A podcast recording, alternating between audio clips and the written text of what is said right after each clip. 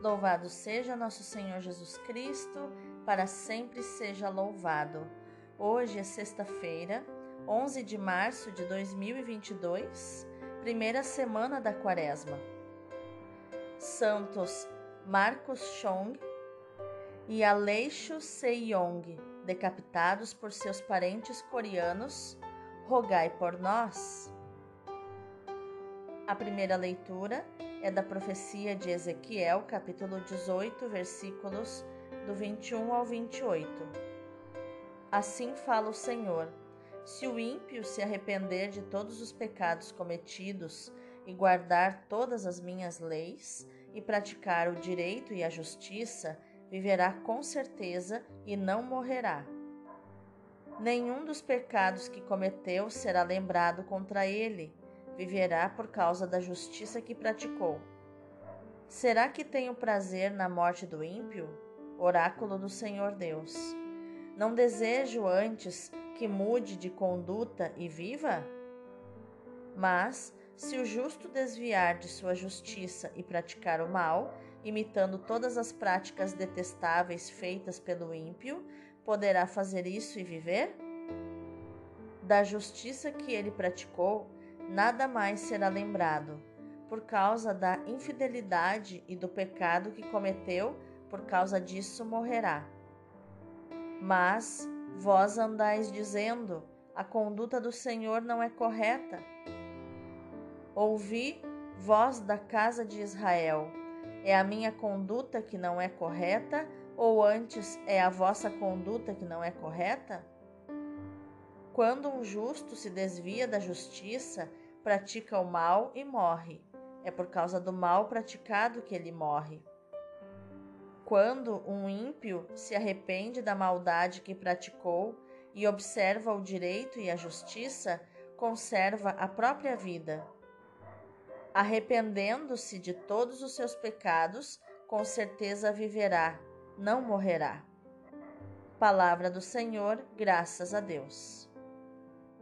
O salmo de hoje é o 129. Se levares em conta nossas faltas, quem haverá de subsistir? Das profundezas eu clamo a vós, Senhor, escutai a minha voz. Vossos ouvidos estejam bem atentos ao clamor da minha prece.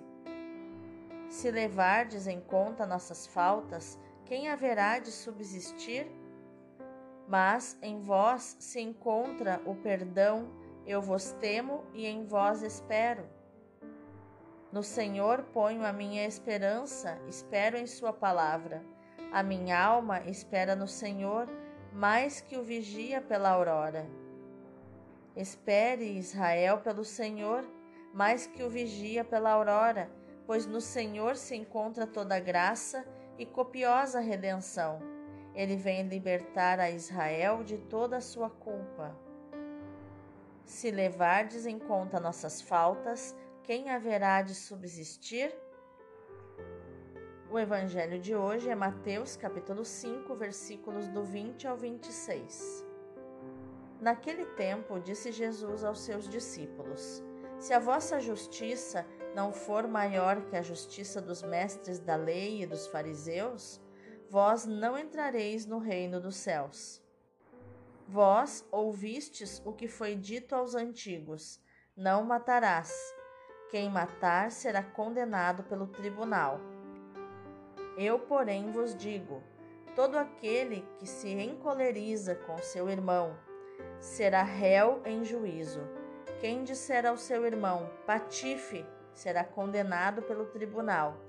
Quem chamar o irmão de tolo será condenado ao fogo do inferno. Portanto, quando tu estiveres levando a tua oferta para o altar e ali te lembrares de que teu irmão tem alguma coisa contra ti, deixa a tua oferta ali diante do altar e vai primeiro reconciliar-te com o teu irmão, só então vai apresentar a tua oferta. Procura reconciliar-te com teu adversário enquanto caminha contigo para o tribunal, senão o adversário te entregará ao juiz, o juiz te entregará ao oficial de justiça e tu serás jogado na prisão. Em verdade, eu te digo: dali não sairás enquanto não pagares o último centavo. Palavra da salvação, glória a vós, Senhor. Então, quais os ensinamentos de inteligência emocional e inteligência espiritual nós podemos encontrar nos textos de hoje? A primeira leitura, que é o capítulo 18 de Ezequiel, assinala um notável progresso da revelação. Israel já compreendera que a sua dignidade derivava da sua eleição de ser povo de Deus. Também já tinha tomado consciência da responsabilidade coletiva do pecado, porque já havia visto isso em Deuteronômio 5, 9. Mas Jeremias alertara também para o pecado pessoal, ou seja, para o fato de que cada um é o primeiro responsável pelas suas ações. Isso está em Jeremias 31, 29. Ezequiel retoma essas afirmações e vai mais longe. Os exilados estavam convencidos de que sofriam pelos pecados dos pais. Ezequiel lhes diz que é cada um que decide o seu destino, com o seu modo de agir, e acrescenta que também o destino pessoal não é imutável. Deus é Deus de vida e não encontra felicidade na morte do pecador. Espera e suscita a conversão de cada um para que viva. Por isso, a vida nova é uma possibilidade ao alcance do pecador que pode converter-se. Mas também o justo deve continuar atento e perseverante no cumprimento da vontade de Deus. Ninguém é justo de uma vez por todas, mas é aderindo a Deus e a sua vontade a cada dia que vivemos na justiça. Já no Evangelho, Jesus exige aos seus discípulos, para entrarem no reino dos céus, uma justiça superabundante em comparação com a dos escribas e fariseus. Mas pede ainda mais, porque dá aquilo que pede. E é esta a grande novidade que muda toda, todo o contexto, que muda tudo. Não se trata apenas de observar as prescrições e proibições da lei. É preciso partir do ponto inicial que é o coração, de onde brotam as motivações profundas do nosso agir. Coração é o mesmo que alma. Sempre que a Bíblia vai se, se referir ao coração, sempre que ela cita a palavra coração, está falando da nossa alma, que é onde habitam as nossas emoções.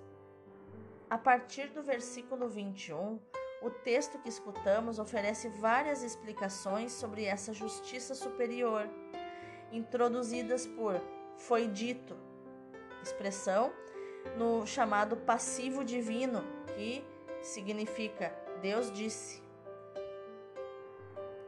O homicídio, que é um crime que é levado a juízo, começa no coração de quem o comete. Começa por não dominar a sua raiva. Por isso, quem se ira contra o irmão merece igual castigo. Uma injúria exige maior pena, o juízo do sinédrio. O insulto ofensivo merece a condenação pelo Supremo Juiz com fogo eterno, nos diz o versículo 22. Também o culto, mais do que uma purificação exterior, exige um coração pacificado e construtor de paz. Por isso, não tolera divisões entre os irmãos e sabe dar o primeiro passo em ordem rumo à reconciliação, condição essencial para ter comunhão com o Senhor. O versículo 25 sublinha a urgência da reconciliação em perspectiva escatológica. O outro já não é o irmão, mas o adversário, o acusador. É preciso reconciliar-se também com ele porque no fim do caminho está à nossa espera o justo juiz. É preciso estar preparado para enfrentar o seu juízo. Você está preparado? Então, para meditar nessa reflexão, né, a conversão do pecador enquanto vive neste mundo é possível. Deus promete a vida a quem se converter. Não morrerá, viverá por causa da justiça que praticou. É um recurso da misericórdia divina para nos motivar à conversão. No Evangelho, Jesus aconselha a que a gente se ponha de acordo com o nosso adversário enquanto vamos a caminho, uma espécie de reconciliação. Encontrar entre nós e o adversário um lugar onde haja paz. Esse adversário, em certo sentido, pode ser o próprio Deus quando estamos em pecado. Mas, como nos diz a primeira leitura, também podemos nos pôr de acordo com ele. Se o pecador renuncia a todos os pecados, se observa todas as minhas leis e pratica o direito e a justiça, ele deve viver, não morrerá. Não serão lembradas as faltas que cometeu, ele viverá, nos dizem os versículos 21 e 22. O maior pecado consiste em desesperar da salvação. Pensar que é impossível mudar é uma terrível tentação que pode nos encerrar definitivamente nos nossos defeitos e pecados, assim como fez Judas. O arrependimento de Judas foi para se destruir, diferente do arrependimento de Pedro, que foi para mudar o seu coração, mudar a sua vida. Deus, pela boca do profeta, nos dias que é possível mudar e nos incita a uma mudança, nos impulsiona a uma mudança de vida, porque prefere nos dar a vida do que o castigo eterno, o nosso bondoso Deus. Assim como o pai do filho pródigo, o pai amoroso, o que Deus mais quer é nos ver voltar para Ele. A atitude de Deus deve iluminar a nossa relação com todos os nossos irmãos, também com aqueles que julgamos pecadores ou cheios de defeitos. Quem somos nós para julgar o nosso próximo? Precisamos mesmo evitar classificá-los em compartimentos de bons e maus, que é o que chamamos de dicotomias, né? ou é bom ou é mal. Em psicologia, essa é uma postura muito comum de quem se coloca na posição de vítima. É selecionar as pessoas e separá-las em boas e más. Porém, se o bom pode se tornar mal, o mal também pode se tornar bom. Pode converter-se, pode mudar de vida. A caridade sabe esperar a hora da mudança, a conversão a melhoria de vida e de atitudes dos outros. Mais do que classificar os irmãos, precisamos ajudá-los a mudar, a converter-se. Quando se aproximavam de Jesus, os pecadores se tornavam mais justos do que os fariseus.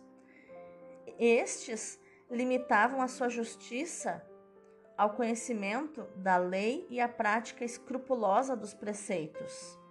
O pecador que é tocado pelo amor de Jesus muda interiormente ao nível do próprio ser. No relacionamento com o Senhor e o aprofundamento nele, as nossas relações fraternas, podemos mudar para melhor e ajudar os outros a melhorar também. A caridade é também uma esperança ativa daquilo que os outros podem vir a ser com a ajuda do nosso apoio fraterno. O sinal da autenticidade será a simplicidade com que todos se esforçam por compreender aquilo que cada um tem dentro do seu coração. Cada um tem no coração a sua dignidade e liberdade, porque sem estes valores não são criaturas humanas, nem filhos de Deus, nem pessoas religiosas no bom sentido da palavra. no sentido de piedosas, que têm aquele amor pelas coisas de Deus, que sabem desfrutar bem de um momento de oração, se conectando ao amor do Pai. Vamos orar? Jesus misericordioso, faz-nos compreender que podemos mudar para melhor, que podemos nos converter e que tu estás disposto a nos ajudar a nos transformar com a tua graça. Afasta de nós a tentação do desespero ou, a, ou da acomodação nos nossos defeitos. Aproxima-nos de ti. E assim podemos nos converter, nos transformar interiormente e nos conformar cada vez mais à tua imagem e semelhança. Faz-nos acreditar que também os nossos irmãos podem mudar e se tornar cada vez mais tua imagem e semelhança também com a nossa ajuda. Eis-me aqui, Senhor. Converte-me e converter-me-ei. Se o Senhor me converter, eu me converterei. E uma vez convertida, faz de mim, Senhor, instrumento e servidora da reconciliação dos seres humanos contigo e entre si, para que tenha a vida e tenham em abundância. Amém. Meu irmão, minha irmã, para contemplarmos essa, essa palavra, é, se pensarmos na parábola do filho pródigo, veremos que ela é fecunda em ensinamentos. Os publicanos e os pecadores vinham para se encontrar com nosso Senhor. Nosso Senhor os recebia com bondade. Os fariseus e os escribas estavam escandalizados com isso. Com esta parábola, nosso Senhor encoraja os pecadores arrependidos e generosos. Mostra-lhes, através do amor do Pai que espera o filho voltar das suas loucuras, mostra-lhes a sua ternura com a qual acolhe as ovelhas desgarradas e assim responde indiretamente aos fariseus. Quando uma alma se separa de Nosso Senhor para se entregar às suas paixões, ele não faz um milagre para reter essa alma contra a sua vontade. Deus não violenta ninguém e não obriga ninguém a segui-lo. Porque se a pessoa não suporta viver com Deus aqui na terra, por que Deus a obrigaria a conviver com ele no céu? É claro que, como um pai amoroso, Deus lamenta que façamos um mau uso dos nossos dons, mas ele não atenta contra a nossa liberdade. Ele não pode, não pode se contradizer. Ele deplora o mau uso que fazemos de um privilégio que deu aos seres humanos para lhes permitir darem ao seu Pai e a Ele um amor livre e de servirem a Deus não como escravos, mas como servos que têm ternura, que sentem afeição voluntária e livremente agarrados ao seu Mestre. Como pai desta parábola, deixa o pobre coração abusar em todo, totalmente, da liberdade dos dons que recebeu. Ele deixa o pecador esgotar o primeiro furor da paixão. Depois, quando vem o período da fadiga e do tédio, depois que passa o fogo, a, a, o coração em chamas, depois que ameniza, ele vem com as suas primeiras inspirações. E aí é que o relacionamento começa a ficar bom. É aí que fica uma delícia o relacionamento com Deus. Depois que passa o fogo do coração, o fogo da paixão pelo Senhor, do primeiro amor, aí vem o relacionamento de maturidade.